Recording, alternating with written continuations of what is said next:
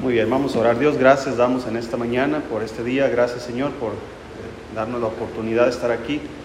Y bendiga esta clase, Señor. Abra nuestro entendimiento para comprender y también, Señor, que podamos eh, ser sabios para aplicarlo a nuestras vidas.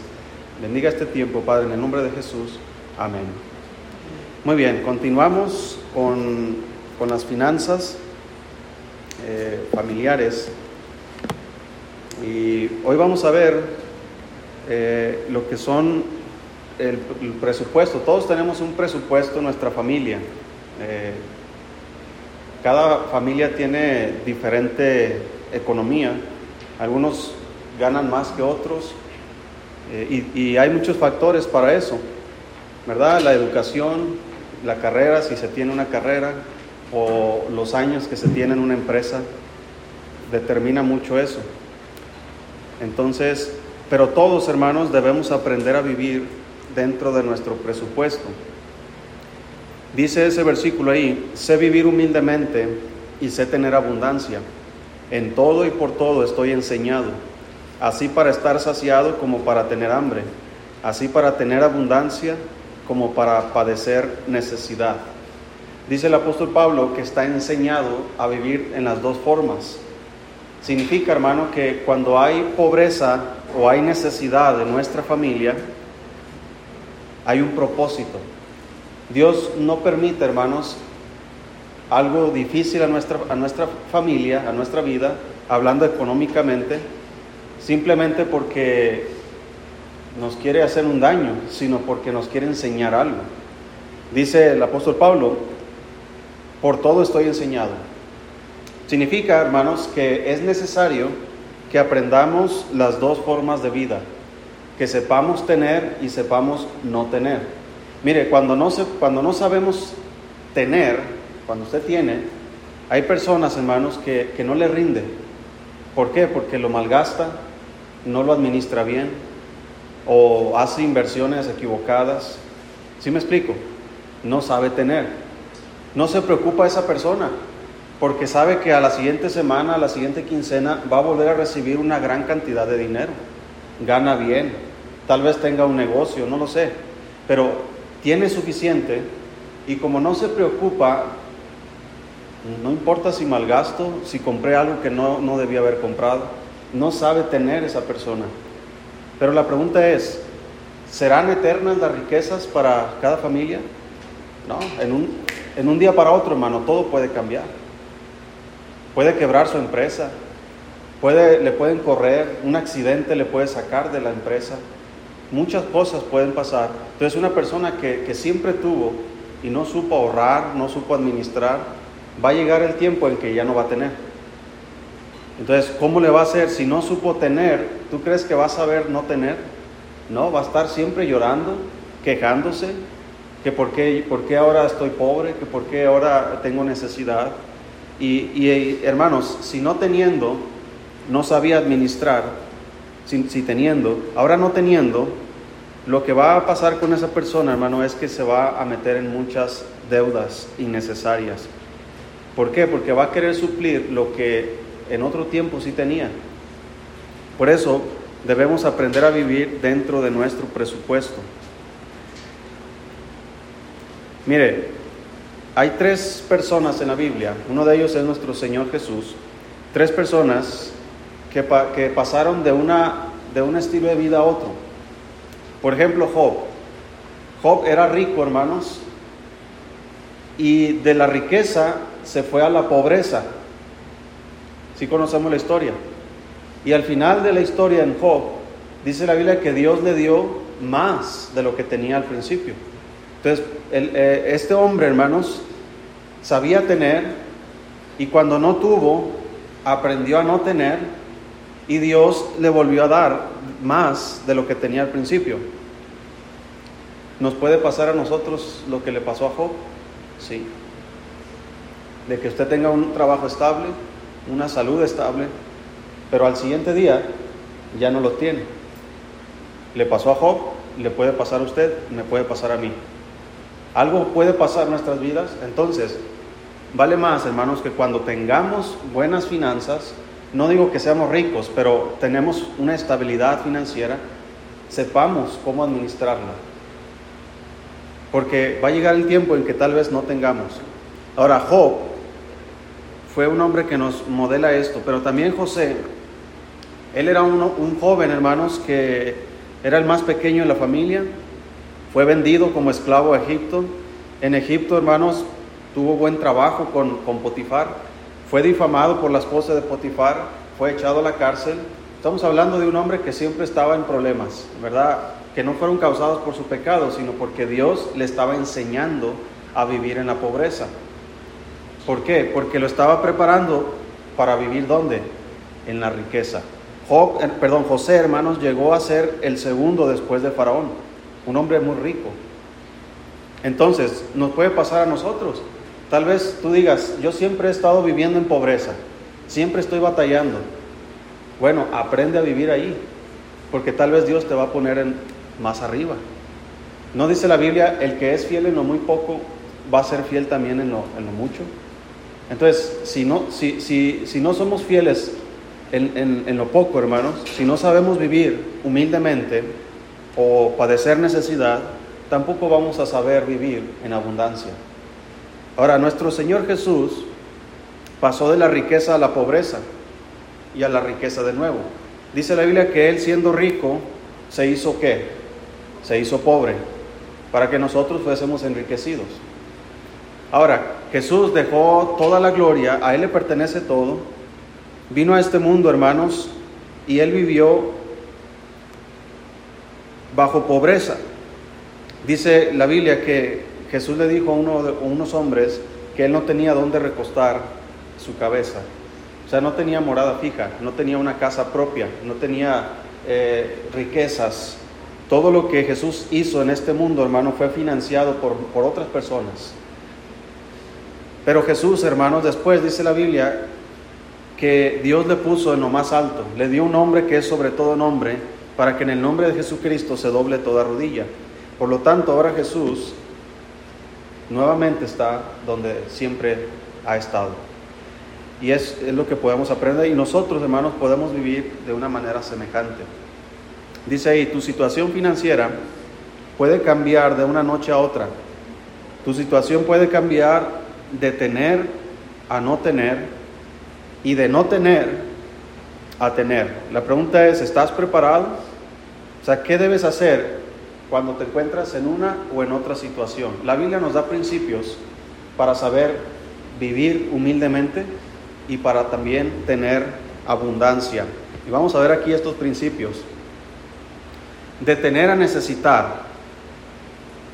Es decir, Imagínate que tú puedes estar en una situación donde ahora tienes y mañana no vas a tener, porque puede pasarnos. ¿Qué tengo que hacer si eso pasa? Dice Job, desnudo salí del vientre de mi madre y desnudo volveré allá. Jehová, ¿qué hizo hermanos?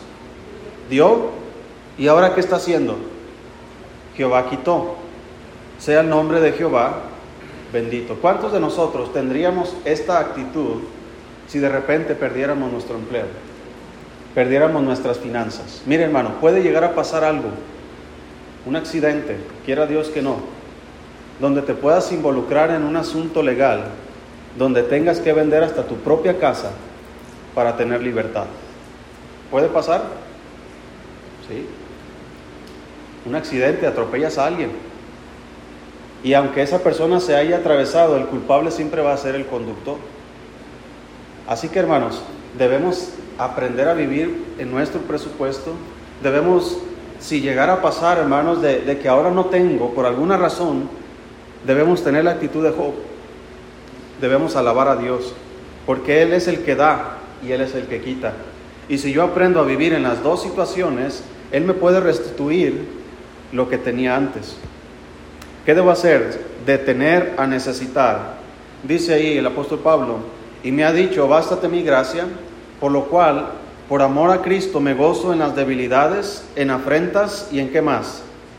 En necesidades, en persecuciones, en angustias, porque cuando soy débil, entonces soy fuerte. Ahora, el apóstol Pablo tenía esta convicción y él se sentía fuerte cuando él reconocía su debilidad. ¿Sí? Mire, yo he conocido personas que tienen dinero y creen que ellos son el rey del mundo. Creen que ellos pueden hacer y deshacer lo que ellos quieren.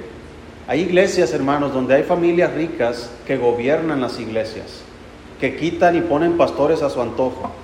Hermano, esa no es la manera de vivir teniendo. No saben tener. Porque esas personas llega el orgullo, la prepotencia y creen que pueden gobernar cualquier cosa. Pero el apóstol Pablo nos enseña aquí, hermanos, que debemos confiar en la gracia de Dios. La gracia de Dios, hermanos, es la ayuda de Dios para nosotros. Así que si Dios nos pone en situación de necesidad, es porque Él quiere ayudarnos, Él quiere intervenir con su poder, con sus riquezas, para ayudarnos. La Biblia nos dice, hermanos, que, a, a las iglesias de Macedonia dice que les fue dada la gracia de Dios de una manera abundante, porque ellos en su profunda pobreza abundaron, dice, en generosidades. ¿Qué significa esto? Que aun cuando eran pobres, ellos ofrecían a Dios para ayudar a otras personas. Pero ¿quién les ayudó a hacer eso? El Señor. ¿De qué manera? Con su gracia. Porque cuando somos débiles, cuando reconocemos nuestra debilidad, nuestra necesidad, entonces, hermanos, el Señor nos puede usar para ayudar a otras personas a, pesar de que estemos en necesidad. También, hermanos, dice Lucas, mirad y guardaos de qué? De toda avaricia. Porque la vida del hombre no consiste en la abundancia de los bienes que posee. Ahora estamos cambiando de necesitar a tener. ¿Cuánto les gustaría esa situación? De pasar de la necesidad a tener. ¿A cuánto les gustaría? A ninguno. Yo creo a todos, ¿verdad? ¿No les gustaría tener un mejor sueldo? ¿Mejor finanzas en la familia? ¿Más ventas de lo que vende? Puede llegar a pasar. Tal vez situaciones pueden cambiar en tu empresa donde de repente ya no eres el, empleado aquí, sino que ahora eres un, eh, administrador o eres el gerente, no sé. A, perdón, a, José le pasó de, estar en la cárcel a ser el segundo después de Faraón. Y puede pasarnos a nosotros. A lo mejor a mí de ser pastor a ser un apóstol. ¿Sí me explico? Entonces, ahora eso no va a pasar. Pero tú puedes pasar, hermano, de, donde tú estás en tu trabajo, puedes estar más arriba si Dios lo quiere. Porque es Dios quien controla todas las cosas. Pero cuando llegamos a una situación donde comienzas a tener finanzas y ya tu situación cambia de donde siempre estás en necesidad y ahora estás teniendo, debemos tener mucho cuidado. La primera palabra nos dice, es una advertencia, mirad. Está hablando de vigilar. Está hablando de, que debes poner atención a tu situación financiera. Y el Señor nos da una advertencia, nos dice, guardaos de toda que. ¿Qué es la avaricia? La avaricia, hermanos, es querer tener más de lo que se tiene. La codicia es querer tener lo que el otro tiene. ¿Sí? Yo, no tengo, yo no tengo esto, pero tú lo tienes. La, la eh, codicia es yo quiero eso para mí. Pero la avaricia es, ya tengo una, quiero otra, quiero más, quiero más. Y ese es un peligro, hermanos, muy constante en las personas que comienzan a, a triunfar en las finanzas, que comienzan a tener más, a tener más, a tener más, pensando estas personas que su vida consiste en tener, quiero más, quiero tener más, quiero tener más. Y esa no es la vida según la Biblia. Ahora también dice la Biblia, porque tú dices, yo soy qué? Rico y me he enriquecido y de ninguna cosa tengo necesidad. Y dice el Señor, y no sabes que tú eres un desventurado, miserable, pobre, ciego y desnudo. Estas características de desventurado, miserable, pobre, ciego y desnudo es una condición espiritual. Aunque materialmente una persona esté eh, enriqueciéndose, puede estar en una situación donde espiritualmente está empobreciéndose. ¿Por qué? Porque el apóstol Pablo dice, sé tener abundancia. Entonces cuando Pablo dice que sabe tener abundancia, significa que el apóstol Pablo, hermanos, sabe vivir con las finanzas que Dios le ha dado, con la abundancia que Dios le ha dado. Sabe que el extra que Dios le ha dado muchas veces es para ayudar a otras personas. Pero una persona que no sabe vivir con la abundancia que Dios le ha dado, es una persona que va a ser engreída, orgullosa, pretenciosa, una persona que piensa que no tiene necesidad de nada. No tengo necesidad de nada.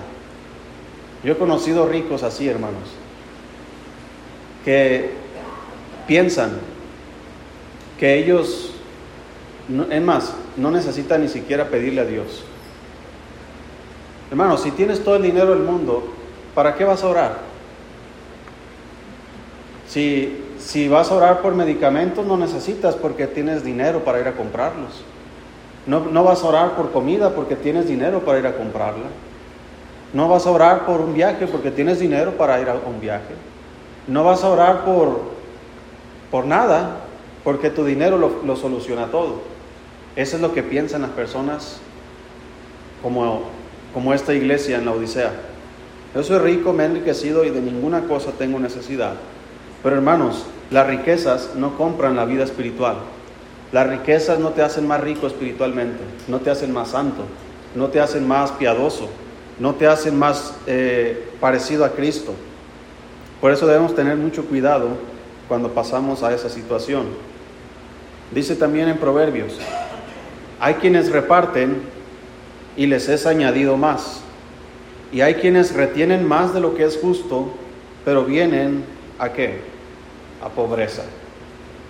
Mire, cuando Dios nos permite tener, no es porque quiere que acumules, no es porque quiere que, tú seas alguien exitoso, no, es porque Él quiere que repartas. ¿Verdad que esa, ese pensamiento no es muy común en muchos cristianos? Como Dios me está dando más, lo voy a almacenar y lo voy a almacenar. Y otros están padeciendo necesidad y yo estoy con los brazos cruzados cuando yo me estoy enriqueciendo humanamente hablando o mundanamente hablando, así es como piensan allá afuera. Entre más tenga yo y menos tengas tú, mejor. Pero Dios no piensa así. Dice, hay quienes reparten. Ahora, ¿quiénes reparten, hermanos? ¿De dónde reparten? ¿Qué reparten? Está hablando, hermanos, de, de ayudar las necesidades de otras personas. Entonces, hay quienes reparten. ¿Y qué pasa con su situación financiera? Según el pasaje que está aquí les es añadido que más. Es un principio bíblico. Pero, pero dice, hay quienes retienen, y vea lo que dice la Biblia, más de lo que es justo. Significa que, que cuando Dios te da más, hay que retener, pero hay una medida. Entonces, cuando tú retienes más de lo que es justo, entonces viene la pobreza. ¿Por qué? Porque no estamos aprendiendo a vivir en abundancia. Estamos reteniendo para nosotros mismos, para nuestra propia perdición. Dice la Biblia, si aumentan las riquezas, no pongáis el corazón en ellas. Cuando dice poner el corazón en ellas, eh, podríamos compararlo, hermano, cuando el Señor dice, Amarás al Señor tu Dios con todo tu corazón, con toda tu mente, con todas tus fuerzas. Entonces, cuando alguien pone el corazón en ellas, en las riquezas, está dedicando todas sus fuerzas al dinero, está dedicando todo su corazón, toda su mente, su pensamiento solamente es enriquecerse y enriquecerse, sus fuerzas son dedicadas a eso, Dice el Señor, eso no es bueno. Si aumentan las riquezas, porque es probable que puedan aumentar las riquezas en tu familia, si aumentan, dice, no pongas el corazón en ellas, no confíes en ellas. Porque hay otro pasaje que dice, no podéis servir a Dios y a las riquezas. No podemos partirnos a la mitad y decir, voy a servir a Dios y voy a servir a las riquezas. Porque o amarás a uno y aborrecerás al otro. ¿Por qué vas a aborrecer al otro? Mira, si tú sirves al Señor, dice que vas a aborrecer a quién? A las riquezas. Si tú sirves a las riquezas, ¿a quién vas a aborrecer? Al Señor. La palabra aborrecer, hermanos, es una palabra que habla de, prioridades. Por ejemplo, el Señor dice, si alguien ama a padre o a madre más que a mí, no es digno de mí. Si alguien no aborrece, dice, aún su propia vida, no es digno de mí. ¿Qué significa todo eso? Dice el Señor, si no soy tu prioridad sobre tu padre, sobre tu madre, inclusive sobre tu propia vida, no eres digno de mí. Entonces la palabra aborrecer no está hablando, hermano, de que odies a tu padre, que odies a tu madre, que odies a tus hijos, sino que es, una palabra que significa prioridad. Dice el Señor, yo debo ser la prioridad sobre tu padre, sobre tu madre, sobre tus hijos, sobre tu esposa, tu esposo, sobre tus tierras, sobre tus riquezas. Yo debo ser la prioridad. Entonces, si amas al Señor y aborreces a las riquezas, significa que el Señor es la prioridad y las riquezas están por debajo. El Señor nos está diciendo, no trabajes, no ganes dinero, no ahorres, no inviertas. Todo eso lo vamos a ver más adelante. Pero lo que el Señor está diciendo es, si yo no soy la prioridad, entonces las riquezas lo van a hacer. Y si las riquezas son tu prioridad, entonces vas a empobrecer. Vas a padecer después necesidad. Dice también, hermanos, en 1 Timoteo 6, a los ricos de este siglo manda. Fíjate, el apóstol Pablo le dice a Timoteo, le está dando una orden. Pablo es el apóstol, Timoteo es el pastor. Entonces, como autoridad apostólica, el apóstol está diciendo al pastor, Timoteo, quiero que mandes estas cosas. ¿A quiénes? Dice, a los ricos de este siglo. No está hablando a los ricos del mundo, no es de que yo vaya con los ricos, los empresarios y les diga, ustedes tienen que ser generosos. Está hablando de los cristianos que en este mundo son ricos. Manda a los ricos de este siglo, manda que no sean altivos, que no se crean, ni pongan la esperanza en las riquezas, las cuales son inciertas, sino en el Dios vivo quien nos da todas las cosas en abundancia para que las disfrutemos. Cuando Dios te da más, Dios quiere que lo disfrutes. Pero cuando ponemos nuestro corazón en las riquezas, cuando ponemos las riquezas en primer lugar que Dios, por más dinero que tengas, no los vas a disfrutar. No vas a disfrutar nada. ¿Por qué? Porque vas a tener temor de que te lo roben, de que te asalten, de que te... ¿Sí me explico? Pero el que tiene a Dios en primer lugar y las riquezas, en lugar de que yo sirva a las riquezas, hago que las riquezas me sirvan a mí, si estas faltan, Dios sigue estando en primer lugar. Dios sigue siendo el proveedor, Dios sigue siendo el que me sana, Dios sigue siendo el que me ayuda, el que me protege. Pero si las riquezas están en primer lugar, pensando que las riquezas me van a sanar, me van a proteger, cuando estas no estén, ahora sí como dijo ¿verdad? Ahí en, el Chapulín Colorado. ¿Y ahora quién nos va a defender? ¿Y ahora cómo le voy a hacer? Pero si está el Señor en primer lugar, sabemos que el Señor se hace cargo. Si hay necesidad, Él me va a suplir. Si hay enfermedad, Él me va a sanar. Y si no me suple y no me sana, es porque Él tiene otro plan. Yo debo confiar en su plan. ¿Sí me explico, hermanos? Entonces, a los ricos yo como pastor, esta carta pastoral me está diciendo a mí, mira, tú anima a los ricos a que no sean altivos. Hermano, no se crea porque usted es rico, ¿verdad? No se crea porque usted tiene. No, sino que dice que no ponga la esperanza en las riquezas, las cuales son inciertas. Incierto está hablando de algo que se tambalea, ¿sí? Tanto la economía mundial, hermanos, va hacia arriba, va hacia abajo, dependiendo los mercados y todo eso. Pero también, hermanos, la salud. Puede estar arriba ahorita y mañana puede estar abajo. Su empresa puede estar ahorita arriba y mañana llegar a la quiebra. Sus finanzas, sus ahorros pueden aumentarse en un año y en otro año pueden disminuirse por alguna enfermedad, por algún accidente. Entonces dice Dios, las riquezas son inciertas, pero Dios siempre es veraz. Dios siempre está ahí. Dios, hermanos, siempre es, porque dijo Él, yo soy el que soy. Por lo tanto, si yo confío en Él, voy a tener una estabilidad, no solamente económica, pero voy a tener una estabilidad espiritual también. Ese es el consejo a los ricos. Dice también 1 Timoteo 6, está hablando el mismo pasaje, que hagan qué? Bien, que sean ricos en buenas obras. Y luego la siguiente palabra dice, dadivosos. Y luego después que dice, generosos, atesorando para sí buen fundamento para, para lo porvenir, que echen mano de la vida eterna. Pues a los ricos de este mundo manda que no sean altivos, que no sean así, que no sean asá, ni pongan la esperanza en la riqueza, sino en el Dios vivo, que hagan bien. Entonces, si tú tienes, si Dios te da, dice Dios, haz el bien. ¿A quién le vas a hacer el bien? A aquellos que necesitan ayuda, que sean ricos en buenas obras.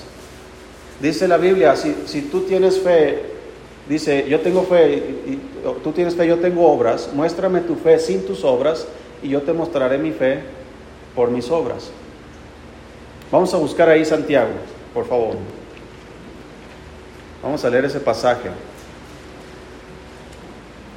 Santiago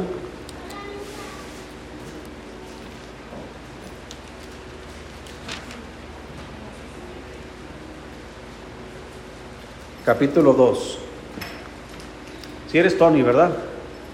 Dios te bendiga, Tony. Qué bueno que estás con nosotros. ¿Quién, quién te acompaña? ¿Cuál es su nombre? Zuleima. Dios te bendiga. Bienvenida. Qué bueno que están con nosotros. Muy bien. Si estamos ahí, hermanos, Santiago 2, versículo 14. Este pasaje no está aquí, por eso dice ahí, sígame con su vista, dice, hermanos míos, ¿de qué aprovechará si alguno dice que tiene fe y no tiene obras? ¿Podrá la fe salvarle? Y no está hablando de salvación para ir al cielo. Versículo 15. Y si un hermano o una hermana están desnudos y tienen necesidad del mantenimiento de cada día, y alguno de vosotros le dice, id en paz, calentaos y saciaos, pero no les dais las cosas que son necesarias para el cuerpo, ¿de qué aprovecha? Así también la fe, si no tiene obras, es muerta en sí misma. Entonces, la fe, hermanos, no, es solamente creer en Dios. La fe, hermanos, se muestra ayudando al necesitado. Por eso dice la Biblia que hagan bien, que sean ricos en buenas obras. ¿Dónde está tu fe sin tus obras? Entonces, que sean dadivosos. Sí, la palabra dadivosos está hablando de dar, no está hablando de prestar, está hablando de dar. Ahorita vamos a hablar sobre, el, sobre eso, o la próxima semana. Y luego generosos.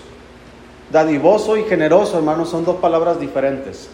Una tiene que ver con simplemente soltar y la otra tiene que ver, hermanos, con producir, generar. Por ejemplo, alguien que es generoso, esa palabra generar o generoso viene de, un generador. ¿sí? ¿Qué hace un generador, hermanos?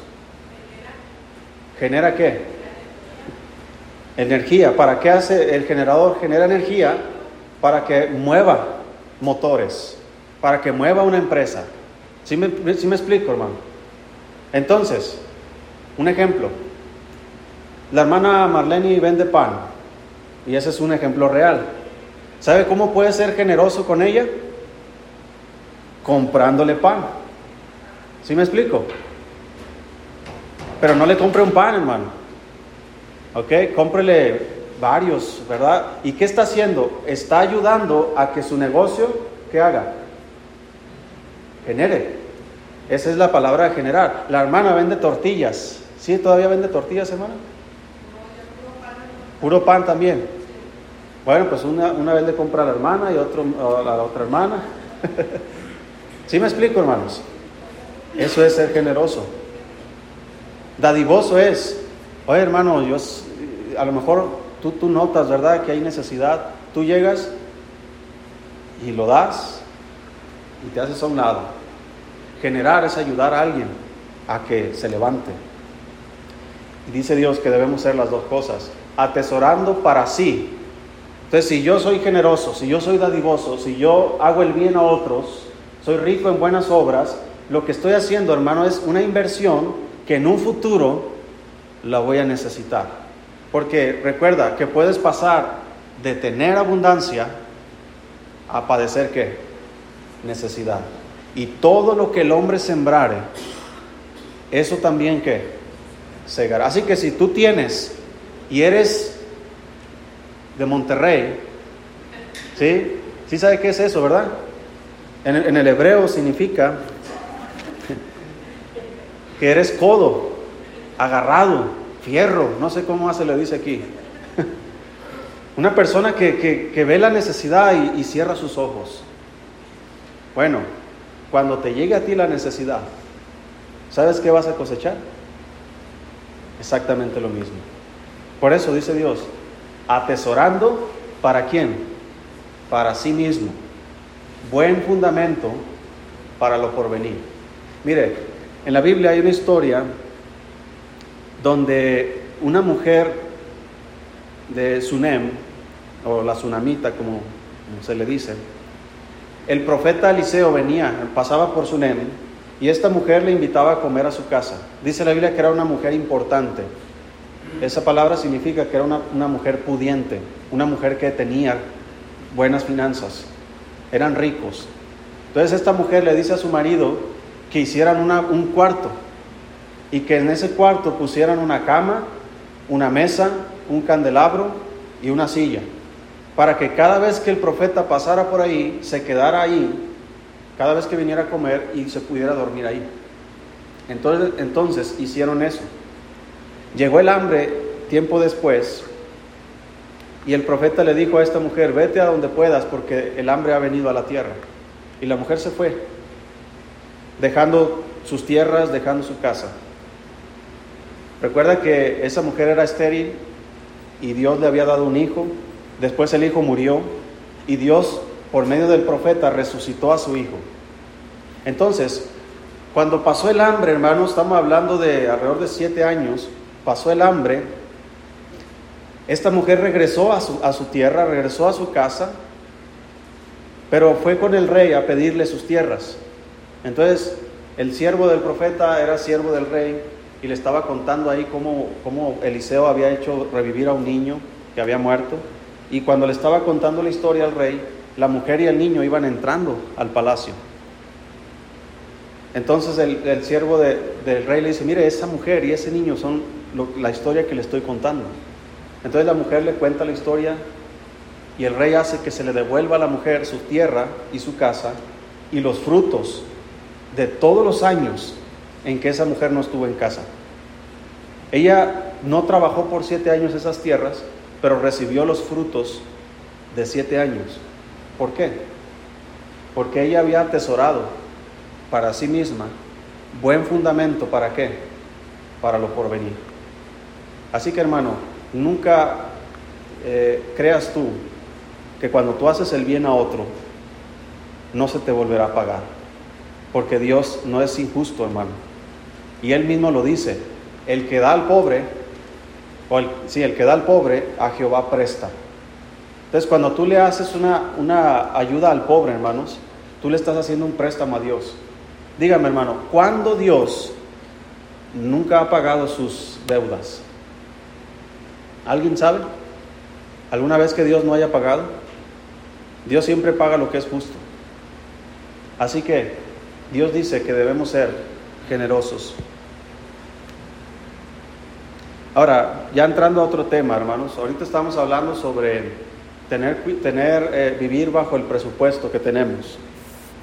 Por ejemplo, si su presupuesto alcanza, hermanos, para pagar la, cena, la comida de una semana o una quincena y pagar los recibos de agua, luz, teléfono, los servicios básicos, gasolina para traslados. Si nada más cubre eso, hermano, nada más haga eso. ¿Verdad? No vaya a la agencia por un carro nuevo. Porque ¿qué va a pasar? Todo lo que sí se cubre va a disminuir para poder pagar allá. Y eso, hermano, vas a, hacer un hoyo aquí para tapar otro allá acá y vas a tener un terreno lleno de, de agujeros y nunca vas a poder tener estabilidad. Ahora, para eso, hermanos, y principalmente en la época en la que estamos, debemos tener cuidado de la publicidad. Mire, todas las empresas que venden algún producto, algún servicio, usan la publicidad para convencernos de que compremos, de que adquiramos un bien.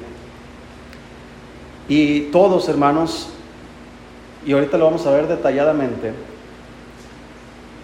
usan los mismos métodos que usó Satanás para engañar a Eva en el huerto de Edén.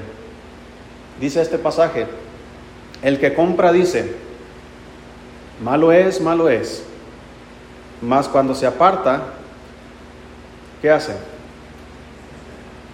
¿Verdad que usted, bueno, no, no voy a decir que usted, otras personas llegan a comprar a un bazar o algo, ven un mueble, oiga, mire, pero está todo despintado de acá, no le, no le baja más.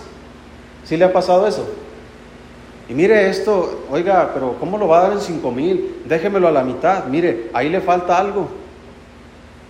Y bueno, usted lo, bueno, esa persona lo compra. Y después va y que dice, mira, me hice tonto aquel. Su mueble cuesta más de cinco mil pesos y me lo dejó a la mitad. ¿Qué, usó, hermanos, para, para hacer esa compra? ¿De, ¿De qué? Hay una palabra que la Biblia dice que Satanás era en el huerto. Astucia. Y la serpiente era astuta. Y la palabra astuta significa que es bueno para engañar. Y así es la publicidad. Mire, la influencia poderosa, hermanos, de la publicidad seductiva. La conversación de Satanás con Eva revela las trampas de la publicidad. Ahora, con esto no quiero decir que no compre. Si usted necesita comprar algo, cómprelo. Pero hermanos, al principio de este estudio dijimos que para poder administrar bien nuestras finanzas hay que pensar para comprar. ¿Sí? Hay que comprar, hay que ver bien lo que estamos comprando. Si no lo necesitamos, no lo compres. ¿Sí me explico? Por ejemplo, con mis aguinaldos voy a comprarme una moto acuática. ¿De qué me sirve, hermano Tony? Una moto acuática. Aquí no lo puedo usar. Ah, pero yo quiero una moto acuática. No estoy pensando para comprar, no es una necesidad. No me va a producir algo más. ¿Sí me explico? Pero, por ejemplo, la hermana Marlene dice, con mis aguinaldos de este año voy a comprarme un horno más grande. ¿Está pensando para comprar? Ella se dedica, eh, hace pan. A lo mejor lo hace en la estufa, pero ahora ya está pensando expandirse y competir contra Bimbo o algo así, ¿verdad? Y ella dice, pues quiero, quiero comprar un, horno más grande, ¿verdad? Para producir más, para tener más ventas. Eso es una buena compra. Entonces, Satanás, hermano, aquí vamos a ver cómo eh, el diablo, hermanos, engaña a Eva. Y, estos son, son algunos principios que la, la publicidad usa para engañar a la gente. Por ejemplo, hermanos, ellos eh, usan modelos atractivos con apariencia de triunfadores. Dice, pero la serpiente era astuta. ¿Por qué el, diablo no fue con un burro? ¿Por qué no llegó un burro a hablar con Eva? Oye, ¿verdad? ¿A poco de todo árbol puedes comer? ¿Por qué no usó un perro? Usó una serpiente. Porque cuando Dios creó todos los animales, hermanos, ¿Sabes a cuál de todos los animales Dios le dio astucia? A la serpiente. ¿Cómo cazan?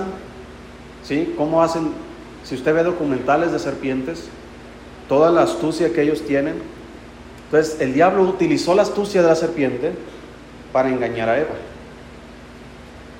Era más astuta, dice, más que todos los animales del campo. Así que cuando llega la publicidad, por ejemplo, eh, van a anunciar eh, un, un detergente o un líquido para limpiar el piso. ¿Verdad que siempre ponen a una mujer contenta? Trapeando, con una cancioncita bien alegre. ¿Realmente está así tu, tu situación? Cuando estás limpiando la casa, ¿estás bien contenta? No, estás con que hierves, ¿verdad? Y cuidado que pises cuando está trapeado. ¿No te ha pasado, montón? ¿Verdad? Dicen que una vez una, una, esposa mató a su esposo. Es una historia ficticia. ¿Verdad? Y estaban los policías afuera. Y la esposa todavía estaba allá adentro. Y llega el capitán y le dice a los policías, oiga, ¿y por qué no han agarrado a la mujer? Dice, es que todavía no se seca el piso.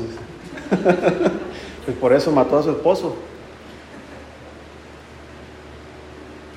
Van a, por ejemplo, los, hay catálogos de ropa para mujer, para hombre. ¿Qué tipo de modelos ponen en los catálogos? ¿A un panchoncito? ¿Un peloncito? ¿A quién ponen siempre? A un hombre bien apuesto, ¿verdad? Tú miras al, de la, al, al del este y miras a tu esposo y tú dices, esa ropa no te va a quedar. ¿Por qué? Porque mira el cuerpo de este hombre, mira, la, mira cómo le queda la chamarra, a ti te va, vas a parecer llanta. Pero también las mujeres, no ponen a una chaparrita, a una gordita. ¿A quién ponen en, en los catálogos de ropa? Puras modelos mujeres que no existen. ¿Verdad? Esas mujeres las pintan, hermanas, así como tú también te pintas. A ellas las pintan, pero de una manera más profesional y aparte editan las fotos, ¿sí? Editan los videos, cosa que tú no puedes hacer en tu propia vida. Tú vas al espejo, te pintas, te arreglas, tú no te puedes editar. No puedes venir a la iglesia editada. ¿Sí me explico? Así es como eres. Eres chaparrita, eres gordita, eres flaquita, eres alta, así Dios te hizo. Pero la publicidad nos pone modelos que, que no existen. Y entre otras cosas. Por ejemplo, los juguetes, los niños. ¿Cuántas, ¿Cuánta publicidad de juguetes hay ahorita? ¿Verdad? Prenden la televisión los niños y, que este carro y que esta muñeca y que esto y que el otro, y puros niños contentos y puros niños con casas lujosas. ¿Sí ha visto eso? Yo siempre, yo, yo no quería el juguete, hermano, cuando yo veía esos comerciales, yo quería vivir en la casa donde vive ese niño. Pero hacen creer, hermanos, que yo puedo tener la vida que ese modelo está teniendo. Es algo engañoso. También apelan directamente a quienes están bajo autoridad. Dice, la cual dijo a la mujer, la serpiente no fue con Adán, la serpiente fue con Eva. Así que todos los vendedores que venden por las calles saben que el esposo no está en casa. Así que llegan y a quién le quieren vender los productos. Y la mujer que dice, ay, ahí le digo a mi esposo, a ver qué dice. Y llega el esposo y ya tienes ahí las cosas. ¿Sí me explico? ¿Por qué, por qué la, no, está aquí, verdad? ¿por qué la hermana Sandy no viene a venderme a mí cobijas? ¿Por qué no va con el hermano Jesús a venderle cobijas? ¿Por qué van con las mujeres? ¿Sí me explico? Es, una, es una broma con eso. ¿Sí estamos comprendiendo, hermanos? El niño está mirando la televisión y le están hablando a él. Mira este juguete, puedes volar. Y mira esta máscara, y mira este carrito, y mira esta muñeca. Y el niño está mirando, mirando, consumiendo. Y cuando tú vas a Walmart con tu hijo, ¿sabes qué va a hacer tu hijo? Va a mirar el juguete que miró en la televisión y lo va a querer. Y si tu hijo no es de los que se sujetan, de los que obedecen, te va a hacer un berrinche. y va a patalear y se va a tirar al piso porque él quiere ese juguete. ¿Por qué? Porque la astucia de los anunciantes ya la tiene, ya, ya está invadida su mente. Mire, también introduce dudas respecto a reglas establecidas. Con que Dios ha dicho, no comáis de todo árbol del huerto. ¿De cuántos árboles podían comer Adán y Eva? De todo, menos de uno. Fíjate hermano, dentro del huerto habían todos los árboles que conocemos, más dos árboles más que no conocemos. Uno de ellos es el árbol de la ciencia del bien y del mal y el otro es el árbol de la vida.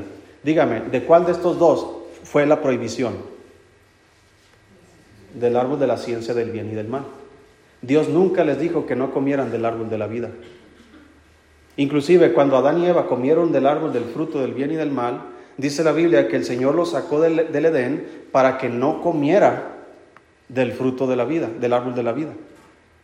Significa que si Adán y Eva hubieran comido después de pecar, hubieran comido el fruto del árbol de la vida, Adán y Eva fueran eternos y todos los, los que nacieran después de ellos. Ahora imagínense, todavía existiría Adán y Eva y todos los hombres que nacieron en las épocas pasadas. Hombres como Hitler todavía existiría. Entonces Dios dijo, no, vamos a sacarlos para que no coman de este árbol también y luego sea peor.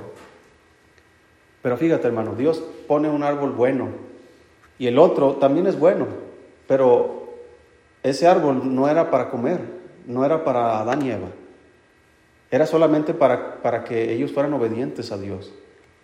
¿Te fijas cómo hermanos tendemos más hacia lo que nos prohíben que hacia lo que no nos prohíben? Entonces, cuando llegan este tipo de, anuncios, siempre van a tratar de quitar las reglas establecidas. No te preocupes, paga, llévatelo hoy, paga cuándo. Ah, mira qué fácil. Y sales con un carro de la agencia.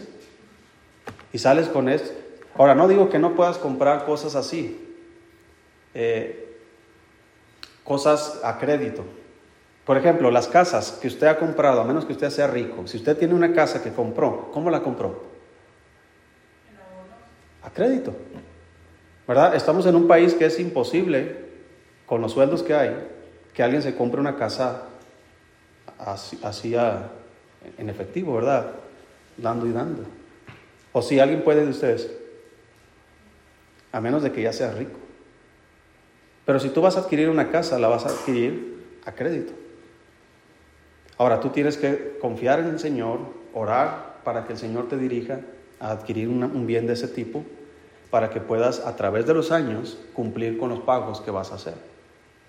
Dios nos, puede ayudar a hacer eso. Pero hermanos, estamos hablando de cosas que no necesitamos, cosas que, que son absurdas. Es como le dije ahorita, una moto acuática. Ahorita saliendo del culto voy a ir a comprarla a crédito. No necesito una moto acuática y mucho menos necesito estarla pagando toda mi vida. Entonces, con que Dios no, comáis de todo árbol del huerto, no pasa nada, mira, eh, es más, te doy facilidades. Y esas facilidades después se convierten en dificultades. ¿Por qué? Porque fui engañado. Mire, también rechaza las advertencias.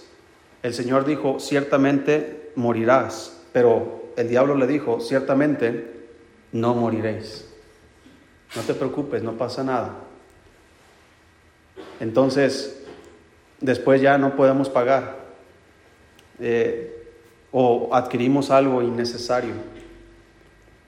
Mire, cuando nosotros, nuestros hijos eran pequeños, sí llegamos a comprar algunos juguetitos que después dijimos, ¿para qué lo compramos? Porque las niñas no lo usaban, era algo que no sabían usar.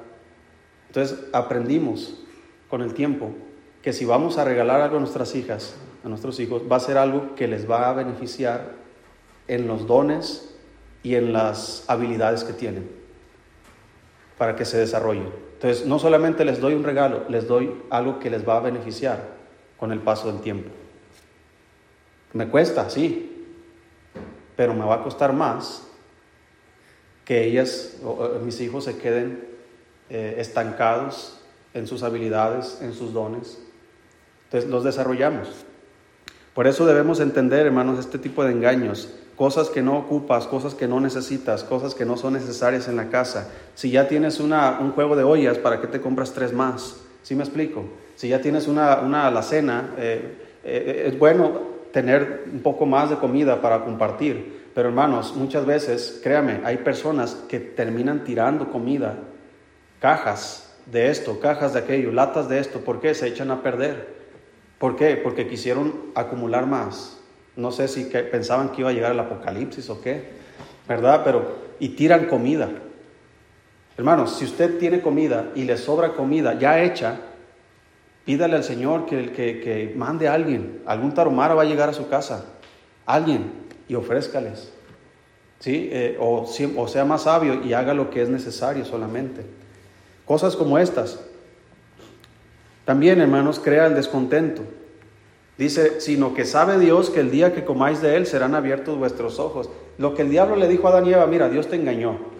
Porque él sabe que si ustedes comen, ustedes van a ser como Dios y él no quiere que seas como Dios. Él quiere ser el único Dios. Ese es el engaño del diablo. Entonces, comenzamos con el descontento. Híjole, yo quiero eso, y quiero eso, y quiero eso, y quiero eso, y quiero eso, y quiero eso. Y somos atrapados y adquirimos eso con consecuencias desastrosas después. También promueve un espíritu independiente. Dice, y seréis como Dios. Dígame hermano, ¿qué límites tiene Dios? No tiene límites Dios. No hay nada que lo limita. No hay nadie que lo limita. Entonces, el engaño del diablo hacia Eva es, mira, si tú comes de ese árbol, nada te va a limitar. Nada te va, ¿por qué? Porque vas a ser como Dios. Así que tú puedes adquirir esto, puedes hacer aquello y mira, vas a hacer esto, hermano, principalmente aplica cuando se trata de inversiones. ¿Por qué invierte? Porque quiere más. ¿Cuál es el propósito de querer más? Nada más por querer o porque hay un propósito bueno, santo, puro, guiado por Dios.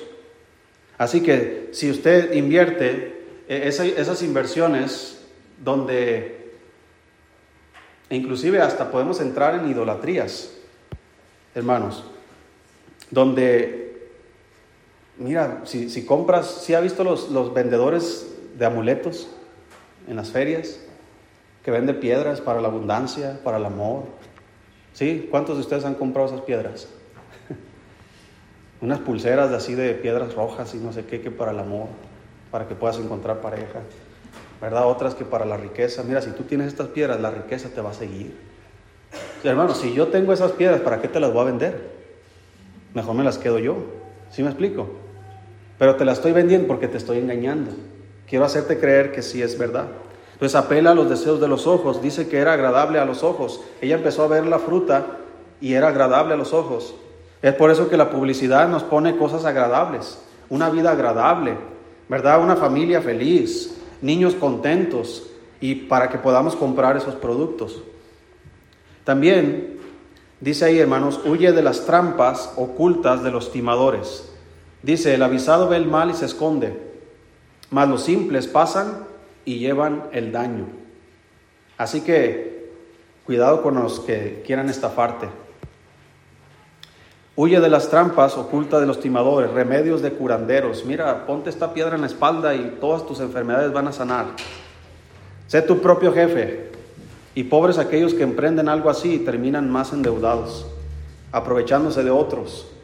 ¿Verdad? Ese tipo de, de no sé cómo se llaman, pero es, es tipo pirámide es una eh, donde tú pones una parte y, al tanto tiempo te va a llegar a ti una cantidad, y, pero tienes que conseguir a otros incautos para que ellos también pongan. Eso fue lo que hizo la empresa esta Aras, donde yo meto dinero y me dan a mí, ah, mira, sí me estoy haciendo rico, entonces voy y convenzo a otros y los meto y ellos también invierten y ellos convencen a otros y el único que se está haciendo rico es el que está acá arriba en la pirámide. Entonces hay que ser sabios para no entrar en ese tipo de problemas. Invento nuevo. Mira, Sabdiel, inventé una máquina del tiempo. ¿Le quieres entrar? Necesito tu capital nada más. Y Sabdiel se emociona y dice, vamos a ir al futuro. invierte su dinero conmigo y yo me pelo. Reparaciones innecesarias. Hermano, si hay algo que ya no funciona, mejor ya no lo repares. Pero si hay algo que sí funciona y, y vale la pena, repáralo. Pero hay que tener mucho cuidado con esto. Inversiones fraudulentas, placer sensual. Y eso más adelante veremos también. Pasos para hacer una mejor compra. Ya vamos terminando, hermanos. Dice Mateo 13:44, además, el reino de los cielos es semejante a un tesoro escondido en un campo, el cual un hombre halla y lo esconde de nuevo, y gozoso por ello va y vende todo lo que tiene y compra aquel campo. Fíjate la astucia. La Biblia dice que los, los hijos del reino son más sagaces que los, perdón, los hijos de este mundo son más sagaces que los hijos del reino. ¿Qué significa eso? Que son más abusados que los cristianos. Pero nosotros debemos ser más abusados en cuestiones de finanzas. Si usted encuentra una pepita de este tamaño de oro, imagínate que vas allá a, un monte, aquí el que está aquí enfrente, y tú te topas con una pepita de este tamaño de oro, tú tienes dos opciones, llevártela, pero ¿cómo se considera eso? Hurto, porque está en una propiedad privada. Lo que hizo este hombre es, lo vuelvo a poner en su lugar, ya sé lo que hay ahí, el dueño no lo sabe, eso no es engaño, eso es astucia. Tú vas y le ofreces algo por el campo. Eso fue lo que hizo este hombre. ¿Cuánto quieres por tu campo? No, tanto. Entonces, no tienes, vendes todo lo que tienes. Llegas, compras el campo y ahora sacas tu pepita. Y con esa pepita te haces rico. Porque no solamente va a haber esa pepita ahí, ¿cuántas pepitas más va a haber en ese campo? ¿Cuántas, eh, como dice ahí, Em, ¿Cuántos tesoros no habrá en ese campo ahí? Entonces, ¿cuántos de ustedes se han topado, hermanos, con una compra donde el vendedor no sabe lo que está vendiendo? Te lo vende barato porque tiene una necesidad o porque no sabe lo que está vendiendo. Mire, cuando yo, yo estoy buscando siempre instrumentos musicales, siempre, en Facebook, de repente veo un violín, 900 pesos, Veo la condición y veo la marca y digo, este violín, si yo lo vendiera, lo vendería en 3 mil pesos. No es que yo no me dedico a los negocios, pero yo, yo solamente veo y, considero. ¿Sí me explico? Hay que ser, quieres comprar, tienes una buena compra, hay que pensar bien, investiga, cuánto vale, te lo están vendiendo, cuánto vale realmente en el mercado. Vale la pena, es buena marca, cuánto dura, cuáles son los, ¿sí me explico? Entonces, para eso podemos hacer una, muy buena compra. Llámese terreno, llámese casa, llámese un carro, llámese un mueble, lo que sea, hermanos. Y luego pasos para hacer, ya terminamos con esto, para hacer una mejor compra. Pide sabiduría a Dios, que Él te guíe. Asegúrate que lo puedes pagar. Ve si en verdad lo necesitas. No lo debas si es posible. Si dudas, no lo compres. Y aquí este es el más importante. Si hay desacuerdos en la familia, no lo compres. Hermanos, sinceramente, ¿cuántas veces has querido comprar algo y tu esposa te incomoda? ¿Le ha pasado alguna vez? ¿O nomás a mí me ha pasado? Hermano César, ¿te ha pasado? Tú dices, ah, quiero comprarme esa moto acuática. y tu esposa, pero ¿para qué la quieres? Mira la lavadora, mira cómo está esto. Y, y comienza a sacarte toda la lista que hay en la casa y ya te agüitas. No, pues no voy a comprar mi moto acuática. Ten, hombre, arregla tu lavadora. Ten, cómprate el comedor que querías. Ten, haz esto. ¿Sí me explico? Entonces, si hay un desacuerdo, hermano, detente y no des ni un paso. Sé, sé sabio porque puedes perder. Créame, hermano, hay matrimonios que se han perdido por cuestiones financieras. Y no solamente eso, y más adelante vamos a ver más. Hay negocios mal hechos por hombres que no escucharon las inquietudes de su esposa. Así que vamos a dejarlo ahí, hermanos. La próxima semana vamos a continuar con, con más de este tema.